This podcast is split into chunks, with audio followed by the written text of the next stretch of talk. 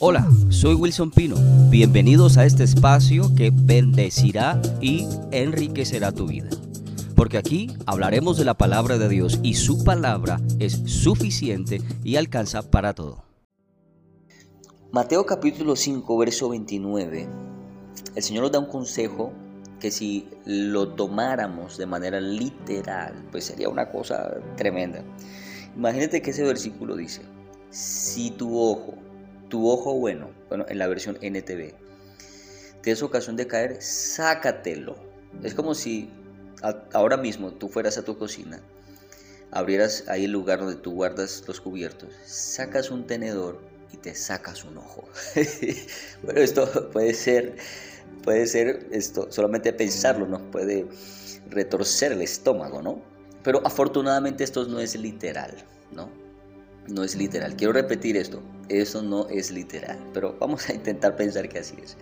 Y el verso siguiente dice, si tu mano, tu mano más hábil, dice en la versión NTV, eh, te hace pecar, dice la escritura, córtala y tírala. córtala y tírala. Bueno, gracias a Dios esto no es literal, ¿no? Esto realmente nos habla es de aquellas cosas en nuestra vida que están que nosotros necesitamos cortar. Ahora, mírame esto y es, escucha con mucha atención. No es controlar, no es manejar, no es tener bajo control, es cortar. En algún momento, tal vez creo no equivocarme en decir que nos hemos tropezado la mayoría, si no todos, con adicciones. Y en algún momento nos vimos envueltos en la pornografía, en algún momento nos vimos envueltos en relaciones tóxicas, que es la palabra del día de hoy, ¿no? Nos hemos eh, visto envueltos en sustancias como la droga, todo tipo de drogas metidos ahí en ese mundo, pensando una cosa que todos pensamos cuando estamos ahí y decimos yo controlo esto. Yo puedo controlar esta situación. Yo controlo lo que me está pasando. Pero la palabra no dice contrólalo, ten bajo control. Esto es tú estás en el liderazgo. No, la Biblia dice todo lo contrario. Dice córtalo. Ahora, si tenemos problemas serios, algunos de nosotros tuvimos o tenemos problemas para cortar con aquellas cosas que no le están aportando a nuestra vida. Imagínate pensar en aquellas cosas que no son moralmente incorrectas. Quiero decir, no, no, aparece como un pecado, pero tampoco te están aportando. Entonces, si tenemos problemas para cortar con una adicción, imagínate cortar con aquellas cosas que no aportan. Me refiero al asunto de que, por ejemplo, en el día de hoy, tenemos el acceso a una tecnología impresionante. Tú puedes eh, a través de tu computadora o a través de tu teléfono ver una cantidad de cosas, películas, series, juegos, videojuegos y una cantidad de cosas que, se, te meten en la vida y te quitan el tiempo, te roban el tiempo, te roban la vida. Esto, esto lo vamos a llamar parásitos. Este, este tipo de parásitos que se te meten en tu relación, en tu relación de pareja, que se te meten en, se meten en tu relación con Dios, se te meten en, en, tus finanzas, que se te meten en la vida. Y cuando te das cuenta tienes 40, tienes 50 años y lo que ha pasado es que aquellas cosas que debiste cortar nunca las cortaste porque pensamos esta falacia y decimos yo controlo esto. Yo controlo mi vida, yo controlo mi tiempo, pero la verdad es que si tú no cortas con estas cosas, algunas malas, por supuesto, en el, hablando desde el punto de vista moral, y algunas no necesariamente malas porque no califican como moralmente incorrectas o pecaminosas, pero que no aportan. Entonces, todo lo que no aporta a tu propósito, esas son las cosas que tú tienes que eliminar de tu vida. Todas estas cosas que no te están aportando, que no están aportando a tu crecimiento, córtalas. Y tú me dices, pastor, mi suegra no aporta, la corto. No, déjala ahí porque Dios va a hacer algo con ella para bendecirte. Sigamos mejor. Entonces, ¿qué necesitamos nosotros saber acerca de esto? De que no es algo que el Señor vaya a hacer por nosotros. Si tú te das cuenta, el Señor dice, mírame, tu ojo te es ocasión de caer, sácatelo tú.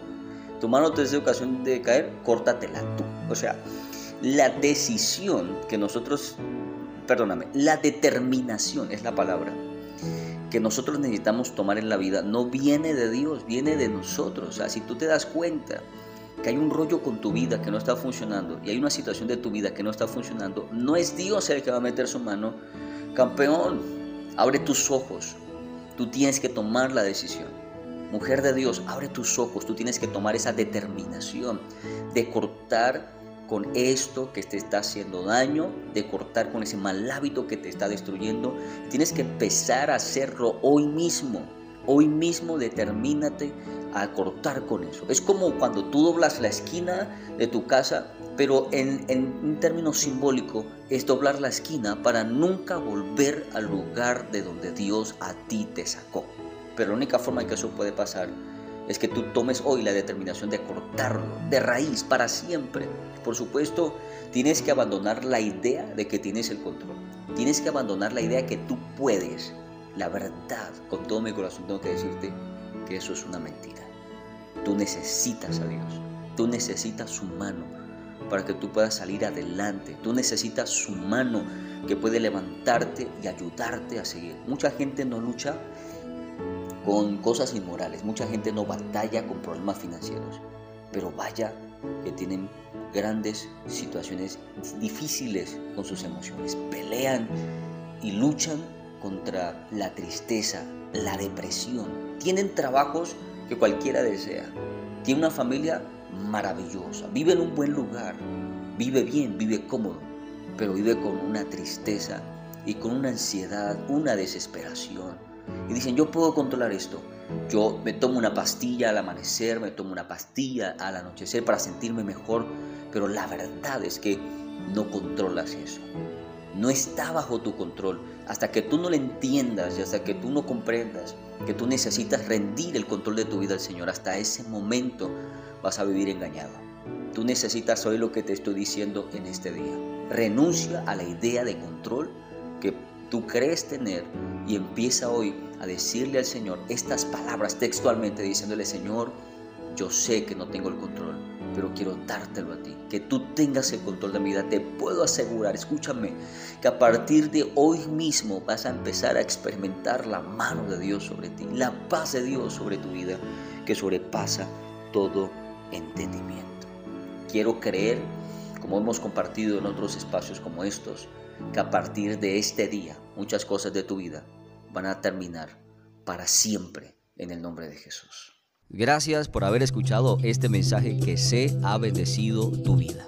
Te invito para que nos acompañes a nuestros servicios presenciales y para que nos sigas en las plataformas digitales. Ahí encontrarás más contenido que va a enriquecer tu vida. Gracias.